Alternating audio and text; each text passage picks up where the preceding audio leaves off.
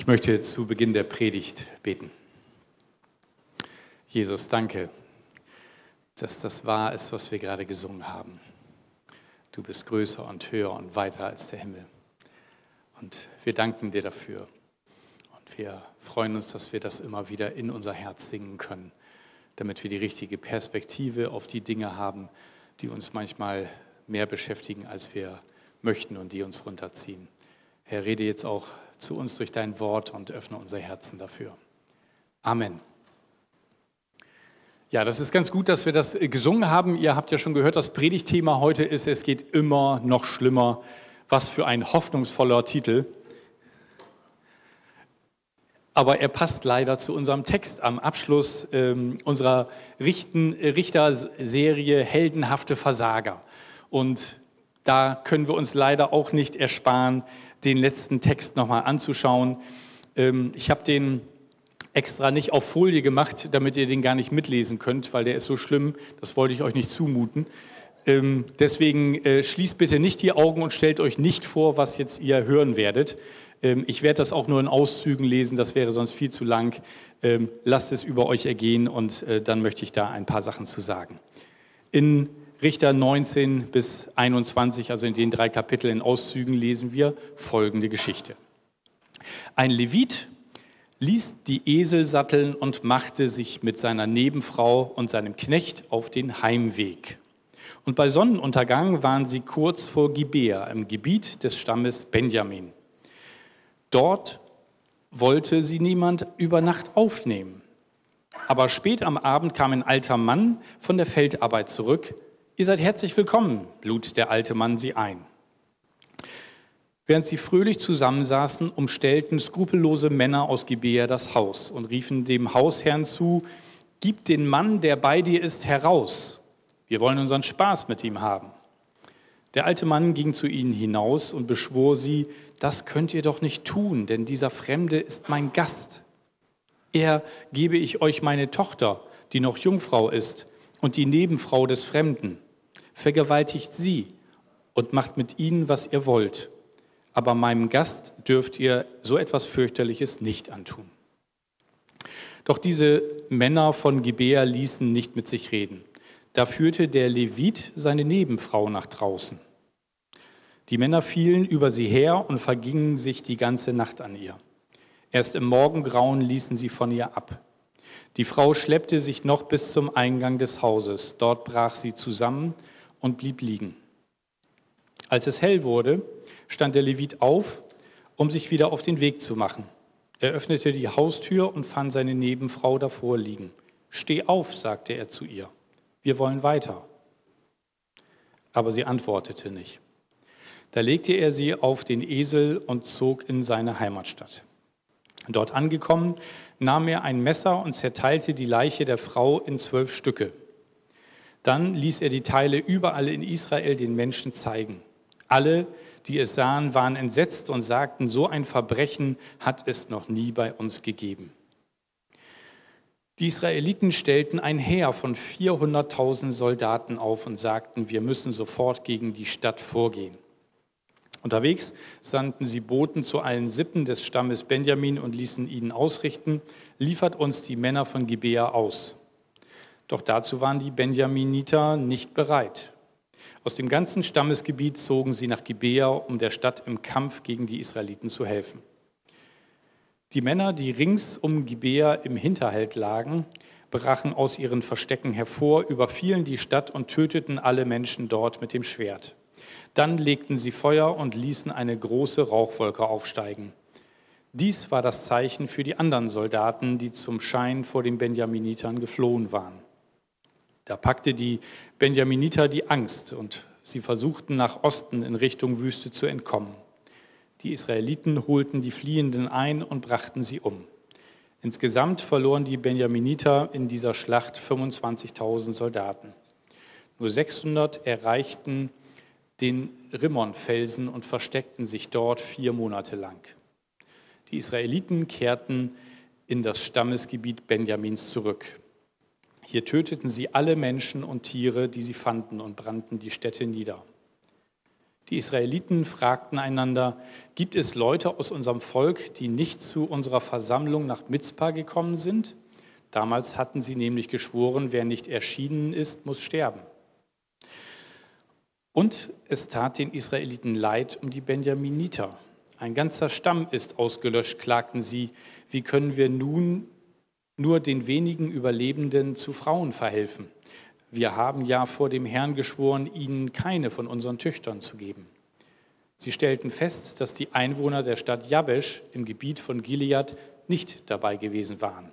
Da wählten sie 12.000 Soldaten aus und befahlen ihnen, geht nach Jabesh in Gilead und tötet alle Einwohner und auch die Frauen und Kinder, vollstreckt an ihnen Gottes Strafe. Nur die unverheirateten Mädchen lasst leben. Die Soldaten fanden unter den Einwohnern von Jabesh 400 Mädchen, die noch nicht verheiratet waren, und brachten sie in das israelitische Lager. Von dort schickten die Israeliten Boten zu den Benjaminitern am Rimmonfelsen und schlossen Frieden mit ihnen. Da kehrten die 600 Männer aus der Wüste zurück und bekamen die Mädchen aus Jabesh.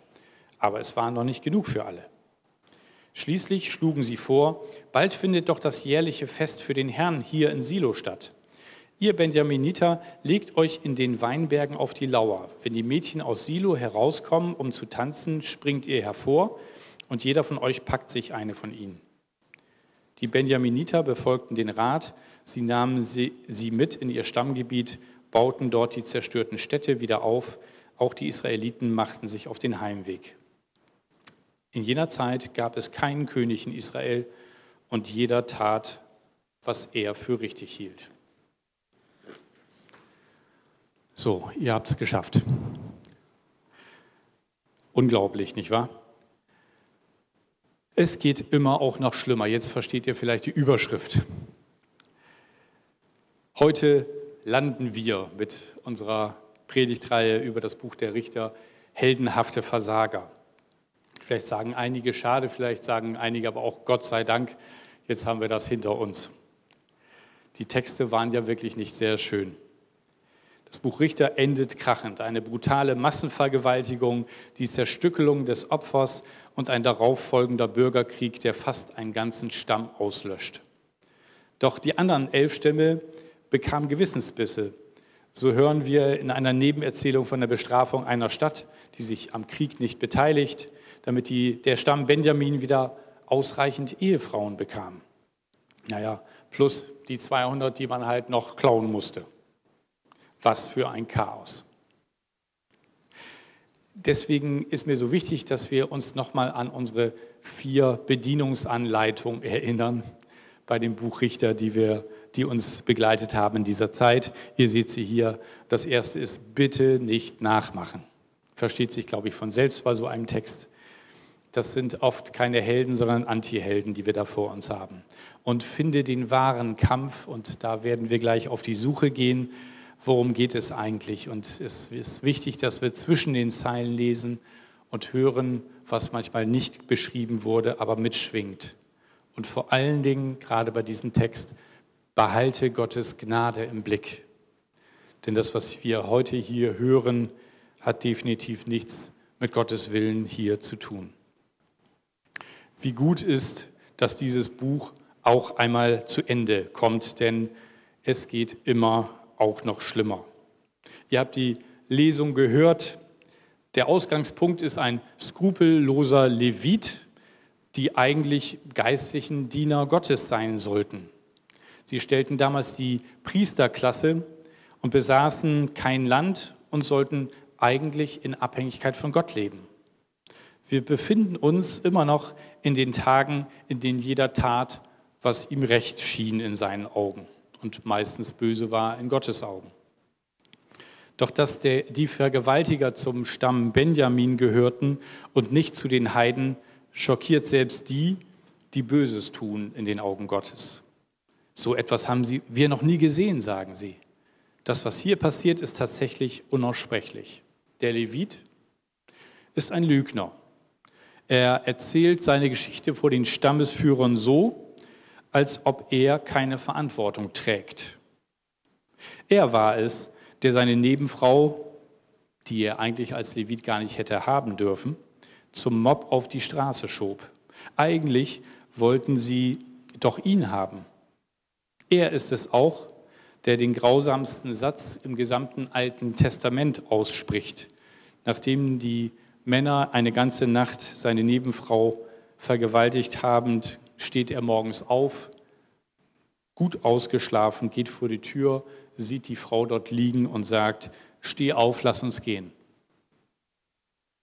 Hat er nicht alle Tassen im Schrank? Was hat er eigentlich getan? Man kann nur hoffen, dass seine Frau schon tot war, als er sie zerstückelte. Richter 21, Vers 25 steht, in jenen Tagen gab es keinen König in Israel, jeder tat, was in seinen Augen recht schien. Ganz ehrlich, die Moral von dieser Geschichte hätte ich nicht gebraucht. Ich weiß nicht, wie es euch geht. Sie ist zu offensichtlich. Die, das Buch Richter endet praktisch mit einer Atompilzwolke, würden wir heute sagen. Überall verbrannte Erde, missbrauchte Menschen und tiefe Hoffnungslosigkeit. Aber dieser Satz leitet nicht nur die neue Epoche der Könige ein, von der man sich mehr versprach. Es ist auch ein gnadenloses Fazit über das, was wir im Buch Richter finden. Egal, ob ein wild gewordener, rachsüchtiger Simson es war oder ein ordinierter Gläubiger wie der Levit es zeigt das menschliche Potenzial zur Finsternis. Es zeigt die gefallene Welt ohne Photoshop-Filter. Diese Finsternis macht auch heute nicht vor unseren Kirchen weltweit Halt. Priester, Pastoren in jeder Kirche, in jedem Verband, Menschen, die es eigentlich besser wissen sollten, die den Anspruch haben, für Gott zu stehen und zu sprechen, missbrauchen Kinder oder Frauen. Ekelerregend. Damals und auch heute. Es ist eigentlich ganz einfach. Egal, welchen Titel man führt, zu welcher Familie man gehört oder welche geistliche Maske man aufsetzt, um die anderen nicht dahinter schauen zu lassen. Das Prinzip dahinter heißt immer Gottlosigkeit. Gottlosigkeit gibt es leider auch in den Kirchen. Es gibt sie in der katholischen Kirche, es gibt sie bei den südlichen Baptisten in den USA und es gibt sie auch im Mülheimer Verband. Es gibt sie auch in der Philippusgemeinde. Keine Organisation ist vor ihr komplett gefeit. Sogar an Orten, von denen man ausgeht, dass da Gott herrscht, herrscht manchmal Gottlosigkeit weil wir in einer Welt der Freiheit leben, ist das so. Wisst ihr, wie wir heute ausdrücken, dass damals jeder das tat, was in seinen Augen gut war? In unsere heutige Sprache übersetzt wird es vielleicht so heißen, Gottlosigkeit ist, jeder übt seine eigene Freiheit kompromiss- und grenzenlos aus. Jeder übt seine eigene Freiheit kompromisslos und grenzenlos aus. Nennen wir manchmal auch Selbstverwirklichung, die dann oft auf Kosten anderer geht. Das Volk Israel, besonders der Stamm Benjamin, übte seine Freiheit kompromisslos und grenzenlos aus. Dass es auch anders geht, lesen wir schon ein paar Verse weiter. Nicht mehr im Richterbuch, aber zur gleichen Zeit der Richter spielt eine andere Geschichte, die so völlig anders daherkommt. In meiner Bibel trennen nur ein paar Zeilen die Pole Gottlosigkeit im Richterbuch und Gottvertrauen im Buch Ruth. Zwischen Richter 21, 25 und Ruth 1, 16 liegt nur eine Leseminute. Der Kontrast könnte nicht größer sein. 16 Verse trennen das grauenvolle Ende einer Geschichte, die mit einem Berufsbeter aus Gottes auserwählten Volk, der seine Nebenfrau, die eigentlich keine, keine sein dürfte, massenvergewaltigen lässt und sie dann lapidar zum Weitergehen auffordert, von der Geschichte einer moabitischen, also eigentlich heidnischen Witwe mit dem Namen Ruth, die keinen Anlass hat, ihr Land zu verlassen aber dennoch ihre ganze Zukunft an eine bettelarme alte Frau aus dem Stamm Juda knüpft. Der Levit schnappt sich seine Frau und wirft sie dem brutalen Mob zum Fraß vor. Und nach einer Nacht des Grauens will er weiterziehen, als ob nichts geschehen wäre. Tiefste Gottlosigkeit. Und Ruth, die Moabiterfrau, die ihrer Schwiegermutter Naomi in deren Heimat und damit ins völlig Ungewisse folgt, ist voller Gottvertrauen und spricht Sätze wie diese. Ruth 1, 16 und 17. Verlang nicht von mir, dass ich dich verlasse und umkehre, Naomi. Wo du hingehst, dort will ich auch hingehen. Und wo du lebst, da möchte ich auch leben. Dein Gott, dein Volk ist mein Volk und dein Gott ist mein Gott. Wo du stirbst, da will ich auch sterben und begraben werden. Der Herr soll mich strafen, wenn ich zulasse, dass irgendetwas anderes als der Tod uns trennt. Auf der einen Seite totaler Egoismus und Eiseskälte auf der anderen Seite Nächstenliebe und Herzlichkeit. Das ist mit Sicherheit kein unbeabsichtigter Kontrast. Das ist volle Absicht. Ruth ist ein Lichtblick, ein heller Strahl in einer dunklen Richterzeit. Da, wo die Richter sich abwenden, fängt Ruth erst an. Sie vertraut Gott. Besser ins Ungewisse mit Gott als in Sicherheit ohne Gott, scheint ihr Motto zu sein. Stellt euch mal vor, wenn die Richter das verstanden hätten. Wie anders wären die Geschichten ausgegangen. Gibt so eine Freiheit und so eine Freiheit.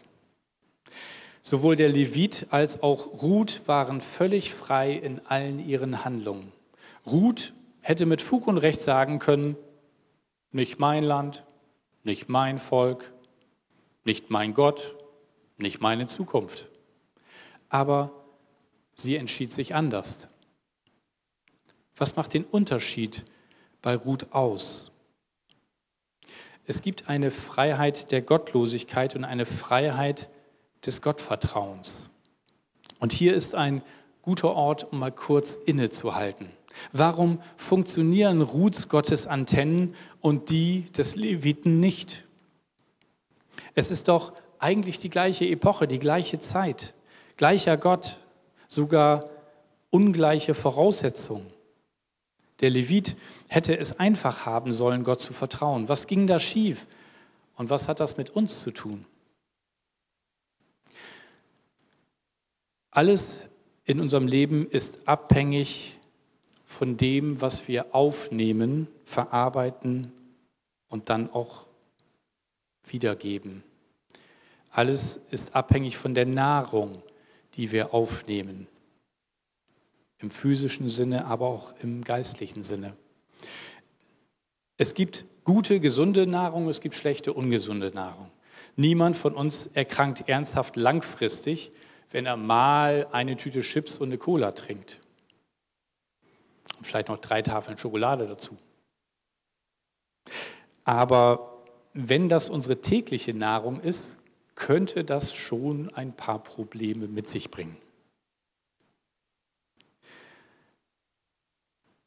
Es ist sehr unwahrscheinlich, dass einer von uns seine Frau einer grausamen Meute übergibt. Das wird nicht so einfach mal passieren. Aber wir gehen andere Kompromisse ein, die unser geistlich-moralisches Immunsystem angreifen und schwächen. Unsere Männerversuchung mag nicht die Massenvergewaltigung sein, aber vielleicht Pornos im Internet die Beziehungen zerstören. Auch das passiert nicht einfach so. Man, man schlittert rein und ist irgendwann dann gefangen. Der Massenvergewaltiger und der Pornosüchtige haben unterschiedliche Probleme, leiden aber an der gleichen Ursache. Gott ist nicht da. Gott ist nicht da. Gott darf in den dunklen Bereichen keine Rolle spielen. Uns entgleitet unser fester Stand im Leben und irgendwann ist alles nur noch verschwommen sichtbar. Der Unterschied zwischen Recht und Unrecht ist kaum noch erkennbar. Die Kapitel 19 bis 21 in Richter sind eine Warnung auch für uns. Sie zeigen, was passiert, wenn wir ausschließlich unsere eigene Sichtweise oder den Maßstäben der Zeit um uns herum vertrauen und nach diesen Maßstäben auch handeln. Aber es geht auch anders, zu jeder Zeit. Mitten in der Richterepoche gab es Menschen, die ganz anders gelebt haben. Sie haben so gelebt, dass Gott da ist in ihrem Leben. Aber auch zu einer Ruth wird man nicht einfach. Sie ist nicht fatalistisch ihrem Schicksal ergeben, bis sie für sich sagen konnte, dein Gott ist mein Gott und dein Weg ist mein Weg, ist sie vorher sicher schon tausend Glaubensschritte gegangen. Lass uns mal schauen, wie das mit unserem Innenleben aussieht und was es mit unserem Innenleben macht, was wir in uns aufnehmen. Was uns aus uns herauskommt, was wir sagen, das ist vorher auch irgendwie in uns hineingekommen. Wir haben etwas gehört oder gesehen und anschließend sagen wir es selber oder handeln so. Wir gucken etwas ab. Ein Satz bei der Kindererziehung ist häufig, man kann Kindern sagen, was man will, sie machen sowieso alles nach. Leider auch die Sachen, die man vielleicht nicht wollte, dass sie die nachmachen. Und manchmal fällt einem erst auf, wie man etwas sagt oder macht, wenn die Kinder es nachmachen. Ich spreche aus Erfahrung. Also, wenn äh, ich meinen Sohn zum Essen rufe und er sagt gleich und bleibt ganz entspannt sitzen und macht noch das zu Ende, was er gerade macht, dann denke ich, hey, Essen. Und dann denke ich so, hm, gleich sage ich auch öfters. Und ich glaube, ich mache ungefähr das Gleiche. Es ist noch ein Riesenunterschied zu sofort.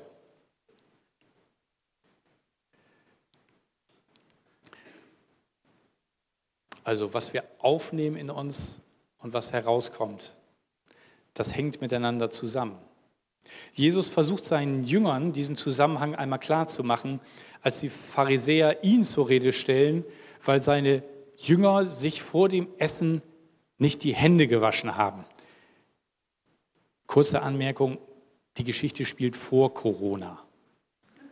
Ja, also heute wäre das irgendwie haben wir mit Händewaschen auf einmal eine ganz andere äh, Assoziation. Ähm, Jesus erklärt daraufhin seinen Jüngern in Matthäus 15 ab Vers 8, dies Volk ehrt mich mit den Lippen, aber ihr Herz ist fern von mir.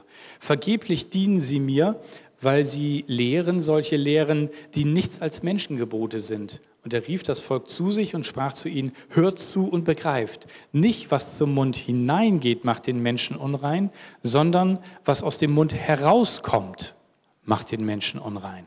Versteht ihr denn nicht, dass das, erklärt er seinen Jüngern, was zum Mund hineingeht, auf dem natürlichen Weg auch wieder hinausgelangt?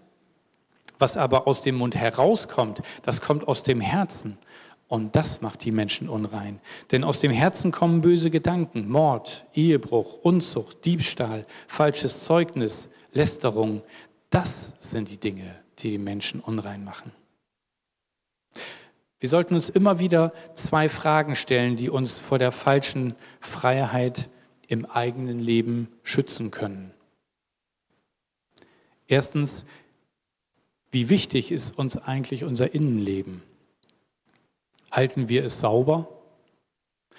Achten wir genauso darauf, was wir in uns hineinlassen durch unsere Augen und durch unsere Ohren, wie wir vielleicht wählerisch sind beim Gemüseregal oder an der Fleischtheke? Und zweitens, wie schützen wir unsere Außenwelt vor den dreckigen Dingen in uns? Bei der ersten Frage geht es darum, was wir in uns aufnehmen. Wie gesund ist das Umfeld, in dem wir uns bewegen? Wie ist die Sprache, die gesprochen wird? Sind die Witze, die wir sprechen oder hören, frauenverachtend, ausländerfeindlich? Ehrt all das Gott?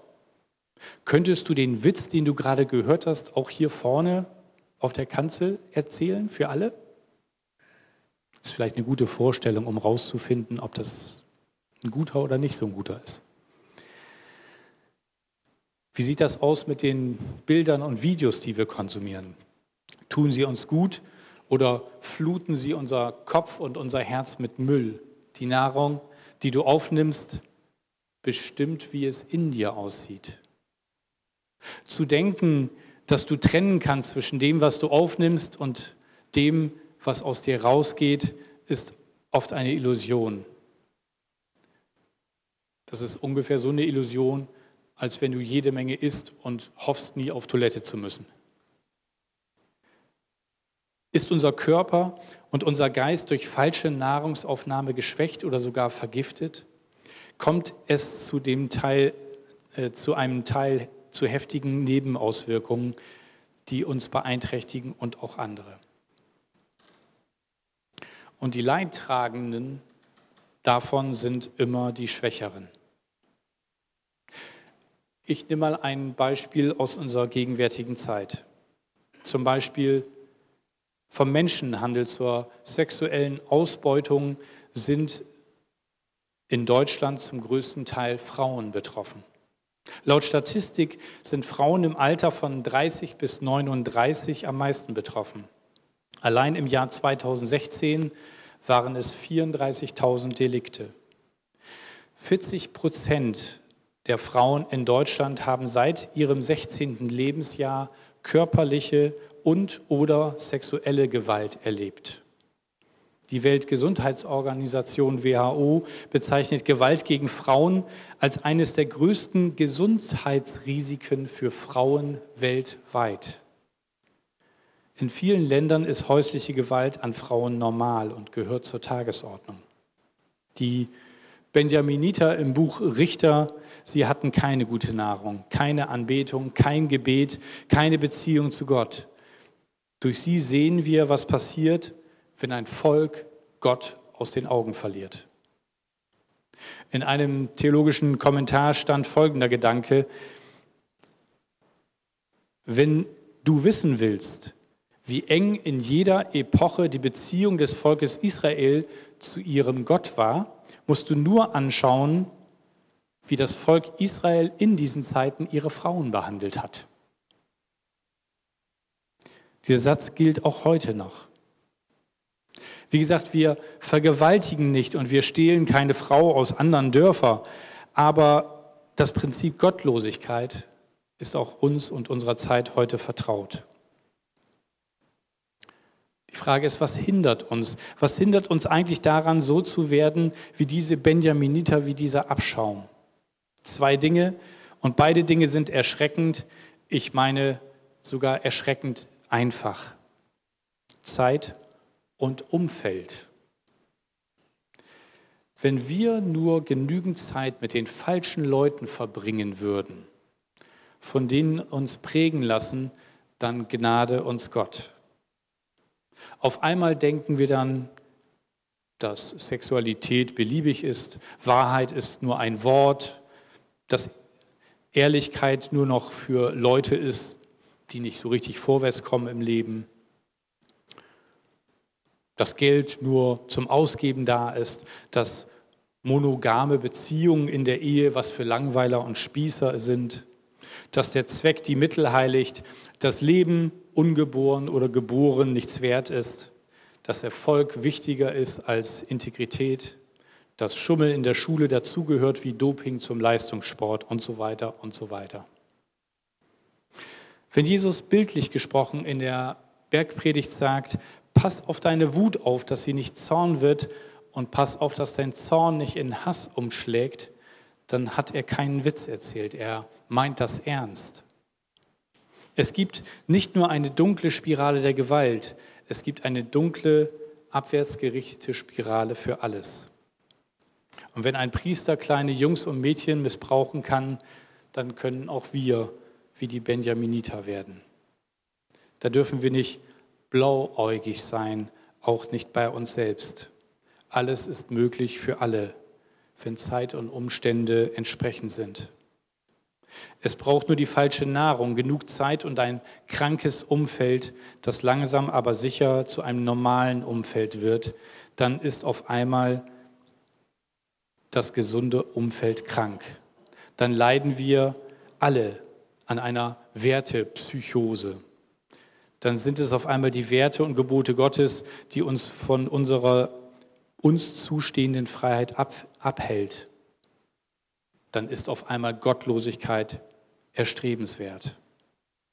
Der Unterschied, der Unterschied zwischen falsch ausgeübter Freiheit und richtig ausgeübter Freiheit ist Gott. Mit Gott ist die Würde des Menschen unantastbar.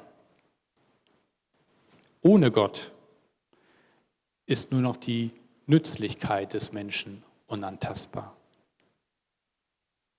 Also lasst uns nichts auf unsere Frömmigkeit einbilden. Die Wahrheit ist nur Jesus kann uns aus dieser Spirale der Menschenverachtung befreien. Wir wissen, wie das Buch Richter endet. Wir haben in den letzten Wochen davon gehört. In jenen Tagen gab es keinen König in Israel. Jeder tat, was in seinen Augen recht schien. Richterbuch zu Ende, over and out.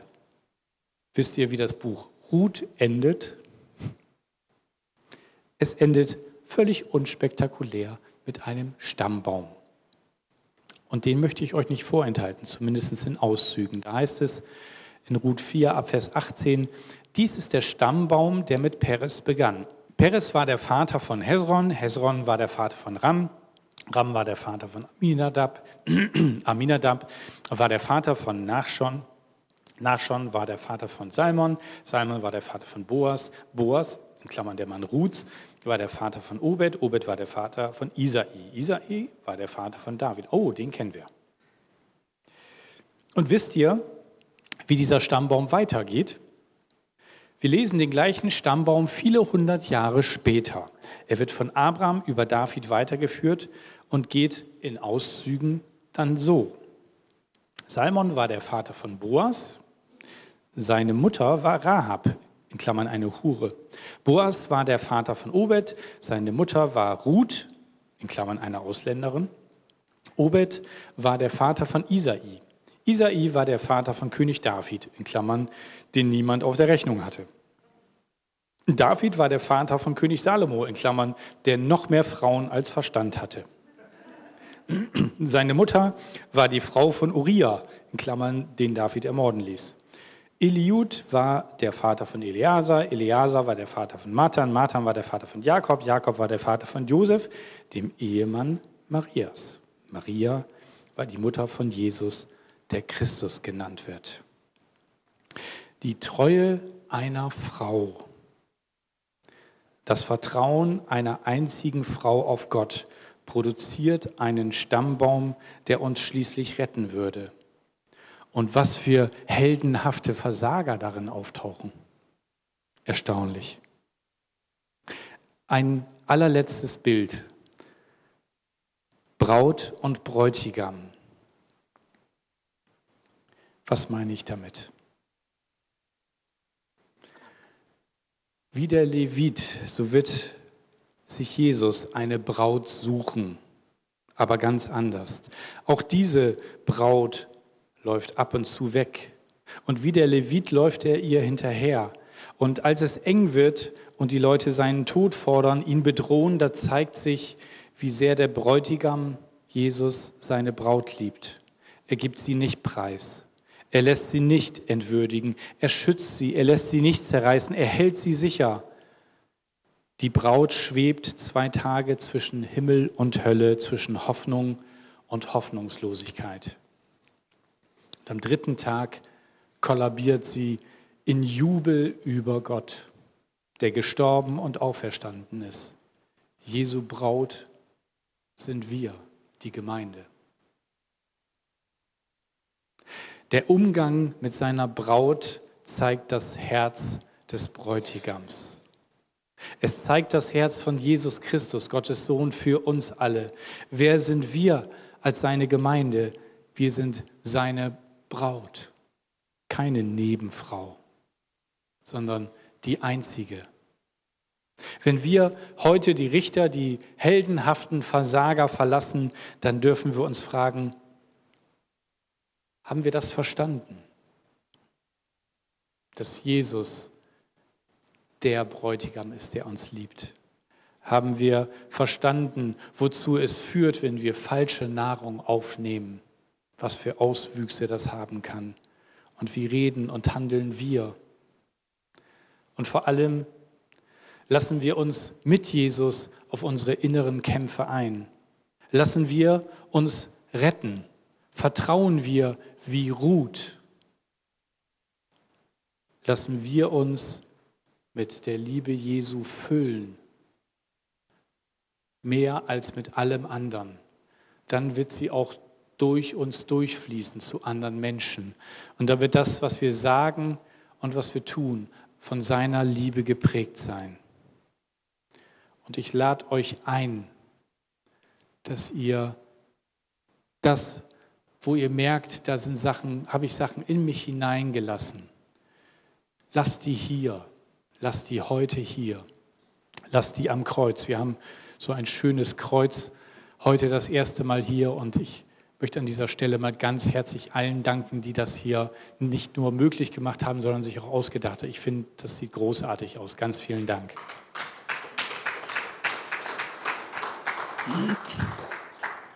Und es ist wichtig, dass wir unser Bestes geben, weil er sein Bestes gab, nämlich sich selbst, damit wir leben können. Und ich lade dich ein, lass das alles hier was du in dich aufgenommen hast, was in dir gärt, was in dir Schaden angerichtet hat und vielleicht sogar durch dich andere angegriffen und beschädigt hat. Lass das hier. Wir dürfen diese Dinge am Kreuz lassen. Dafür ist er gestorben. Und ich lade dich ein, dass du jetzt in der Stille, wenn gleich ein Instrumentalstück kommt, das Jesus bringst und sagst, vergib mir, Herr. Ich dachte nicht, dass das mich so negativ beeinflussen würde, aber jetzt komme ich da nicht mehr alleine los. Mach mich frei, nimm du das und komm du in mein Leben und füll mich mit deiner Liebe. Ich will dir vertrauen. Ich möchte zum Abschluss noch beten und lade euch ein, das still mitzubeten oder auch in der Zeit beim Instrumental euer Gebet sprechen. Jesus, ich danke dir, dass du bereit bist, meinen Müll zu nehmen, meine Schuld, meine Sünde. Und ich lasse sie jetzt bei dir und leg sie ab an deinem Kreuz. Vergib mir, dass ich das aufgenommen habe in mich. Vergib mir, dass ich mich entsprechend auch verhalten und geredet habe. Und fülle du mich neu mit deiner Liebe. Ich bekenne, ich brauche dich. Und ich möchte mich von dir prägen lassen. Und bitte dich, dass du mit mir den Weg gehst bis zum Ende meiner Tage hier. Amen.